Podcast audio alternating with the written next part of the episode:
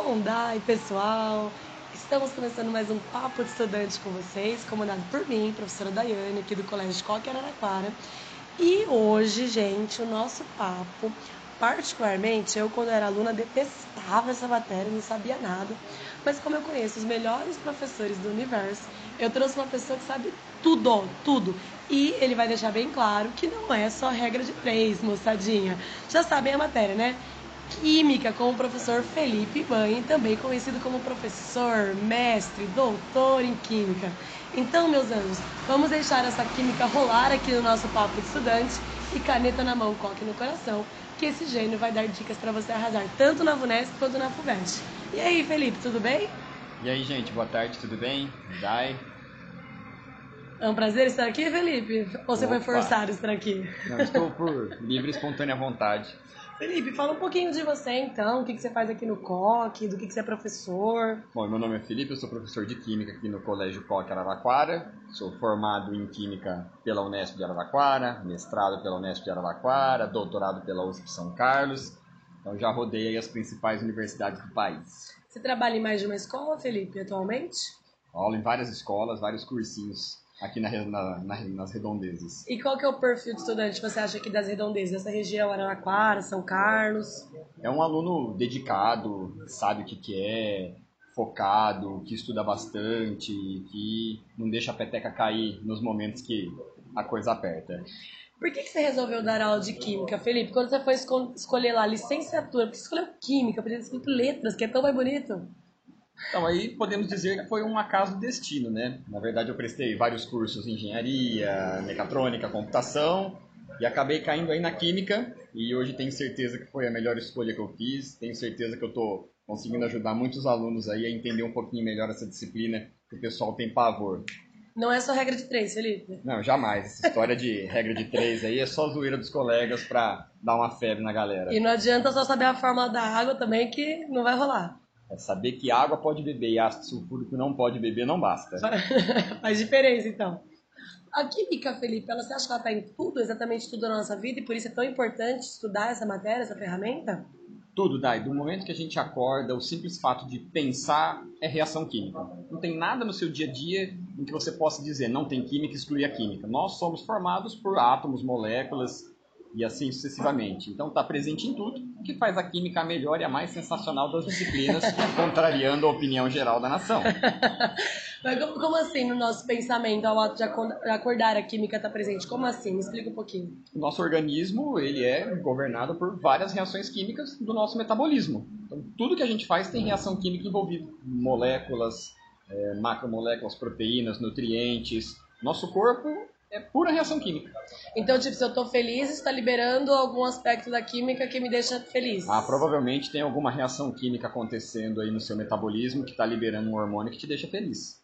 Isso pode ser recorrente, tipo, ao longo do dia, essa mesma reação acontecer várias vezes, tipo Várias isso. vezes, um estímulo externo, mesmo pro lado feliz, pro lado triste, né? Tudo que acontece à nossa volta influencia essas reações químicas no nosso organismo e vão influenciar no nosso estado de humor, felicidade, alegria, tristeza.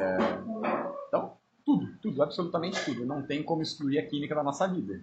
E por que, que você acha que a maior parte da- dos alunos, pelo que eu vejo também, né? Pelo que eu vejo a quantidade de pessoas que deixam de recuperação, Felipe. Isso é intriga da oposição. por que, que você acha que tem tanta gente com dificuldade nessa matéria de entender e compreender a química? A química é uma disciplina muito legal e assim interdisciplinar com física e matemática, que a gente engloba e usa muitos conceitos de matemática e física. Então é muito comum num determinado assunto eh, você precisar relacionar com o campo elétrico da física, equação matemática e dentro da própria química os assuntos se correlacionam muito. Então de repente você está lá num assunto falando sobre equilíbrio químico, mas você tem que puxar um pouco de soluções, um pouco de pH, uma reação de dupla troca, um pouco de termoquímica, relacionar isso com energia. Então, essa relação das áreas dentro da química e com outras disciplinas acaba tornando a química, a química muito interessante e, ao mesmo tempo, um pouquinho difícil de interpretar, de avaliar algum fenômeno. Mas nada que olhar com um pouco de carinho e amor não resolva o problema. Então, tipo assim, você acha que, na verdade, o medo não é da química em si, mas das relações que ela traz com a matemática, que também é um dos, pavor, um do- um do- dos favores dos estudantes. Ah, com certeza, né? É, em, muitas, em muitas partes da química, assim, o grande problema, às vezes, é a matemática. Porque depois que o aluno conseguiu interpretar o fenômeno, relacionar aquilo com o dia a dia dele e pegar um conceito químico e aplicar, às vezes a matemática é que mais atrapalha do que a química. Do que a própria química. Saber a tabela periódica, Felipe, é essencial, porque eu decorei aquelas frases que todo mundo fala, né? Comi, não sei o quê, né? li na cama, não sei o quê, lá, lá, lá. Você acha que a tabela periódica de decor, ela é um fator que pode influenciar ou não faz diferença muito hoje em dia como é cobrado? Decorar elemento por elemento da tabela periódica não ajuda muito. Mas agora, conhecer a estrutura da tabela periódica, as propriedades que você pode extrair dela, como as propriedades periódicas, que dependendo da posição você consegue avaliar propriedades. É, na tabela periódica, os elementos eles são agrupados de acordo com várias regras para facilitar o entendimento e a extração de informações. Então, conhecer esse tipo de característica bem melhor, ajuda muito mais do que decorar em si que o hidrogênio é massa atômica 1 e o carbono 12 essas informações geralmente são dadas, uhum. mas a correlação com as propriedades é muito mais interessante e ajuda mais. Como, como chama aquele negócio 1S2, 2S2? Distribuição eletrônica. Isso aí tem que saber na tabela periódica. Inclusive, é, pelo posicionamento dos elementos na tabela periódica, você consegue até prever algumas características eletrônicas sem ter que fazer a distribuição eletrônica. Então, assim, dentro da química, é uma ferramenta fantástica. O aluno que sabe usar a tabela periódica direitinho, ele está na frente de muita gente. Perfeito. Na, nas questões de química do vestibular na primeira fase da FUVEST, Felipe, como que é mais ou menos organizado? São questões bem elaboradas. Você tem desde questões mais tranquilas, em que o aluno precisa ler, identificar o assunto e resolver a questão proposta, até questões mais interdisciplinares e interpretativas, onde ele precisa de um pouco mais de esforço para entender o que está acontecendo na questão, entender, elucidar uma reação que está ocorrendo, para depois aplicar um conceito. Então é uma prova bem justa, bem equilibrada, que exige que o aluno tenha estudado o ano todo. Tá? E, e para estudar o ano todo não é só técnicas de leitura sobre química, é exercício mesmo, fazer exercício. É, o aluno ele tem que manter o equilíbrio em conciliar, principalmente para a FUVEST. Teoria e exercício, porque é uma prova bem equilibrada nesse sentido. Na VUNESP muda muito, na sua opinião? Porque na VUNESP, na primeira fase, são pouquinhas questões que envolvem química, né? Já que a prova é quase 60% dela humanas. É, até o ano retrasado, a prova de Química da Unesp era muito tranquila, era a prova mais sossegada, mais gostosa para os alunos fazerem. Né, uma prova direta, que exigia assim, os conceitos mais importantes da química, sem pegar muita exceção, muito rodapé de página. Ano passado a prova deu uma mudada, deu uma subida no sarrafo, ficou uma prova um pouco mais encorpada, um pouco mais robusta, é, exigiu um pouco mais de conhecimento dos alunos. Não foi uma prova difícil, mas pegou muita gente de surpresa, porque estava acostumado com uma prova mais light. Né? Mas mantendo a preparação, mantendo esse equilíbrio em estudar teoria, aplicar exercício, uma interpretação de texto legal que é cada vez mais fundamental para a química, o aluno tem tudo para sair bem. É, Felipe, o que é mais importante, na sua opinião, agora voltado para as primeiras fases, principalmente, tá? Estudar de química nessa reta final. Tipo, o aluno vai fazer uma revisão semana que vem para a Unesp e nessa outra semana para a FUVEST, que você acha que ele deve ter um olhar mais atento? É, o legal desses vestibulares é que, assim, apesar de estatisticamente a distribuição dos assuntos que são mais cobrados serem ligeiramente diferentes, alguns estão sempre no top 3 de qualquer universidade. FUVEST, Unicamp, Unesp, que são, assim, os assuntos que a galera geralmente não gosta muito cálculo estequiométrico, porque precisa de uma interpretação bacana dos exercícios para conseguir relacionar as quantidades e calcular o que pede. Reações orgânicas, são várias reações, são complicadas, é, algumas não tão típicas, tão tradicionais, onde o aluno precisa entender um modelo de reação, interpretar o que está acontecendo para depois resolver. É, eletroquímica, que é um assunto sempre que é muito cobrado em todos os vestibulares, é cheio de detalhezinho, o aluno que não toma cuidado, que não presta atenção, ele acaba deslizando por bobeira. Então são assuntos assim que vale a pena começar a revisar por eles. Você pode me dar uma dica de um detalhezinho da eletroquímica que seria algo que prejudicaria o aluno, por favor? Uh, por exemplo, quando a gente vai trabalhar com eletroquímica, nós temos basicamente dois dispositivos, pilha e eletrólise. Eles têm muitas características em comum.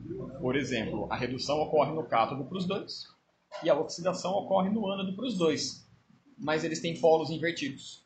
Na pilha, por ser um processo espontâneo, o cátodo é o polo positivo e o ânodo é o polo negativo. E na eletrólise, como é um processo não espontâneo, o cátodo passa a ser o polo negativo e o ânodo o polo positivo. Por mais que em aulas, em cursinhos, revisão, aula dica, a gente frisa bem essa diferença para os alunos, ainda é incrível. Estatisticamente é uma coisa que muita gente erra. É um detalhezinho batido, clássico, mas que na hora do nervosismo, na hora de fazer a prova, o aluno às vezes deixa passar despercebido. Então, tomar muito cuidado com eletroquímica, anotar detalhezinho, qualquer palavra-chave é fundamental. Perfeito. E na segunda fase, Felipe, você acha que as questões são mais específicas, né, para as carreiras específicas? Qualquer é dificuldade geral que você percebe no aluno, porque a questão que ele erra já deixa, ele já, ele já pode perder ali a vaga ou não, né? Então, que atenção que ele tem que dar para essa segunda fase principalmente, né, como é uma questão dissertativa, uma questão aberta, você acha que a organização da questão também é fundamental? Que dica você pode dar?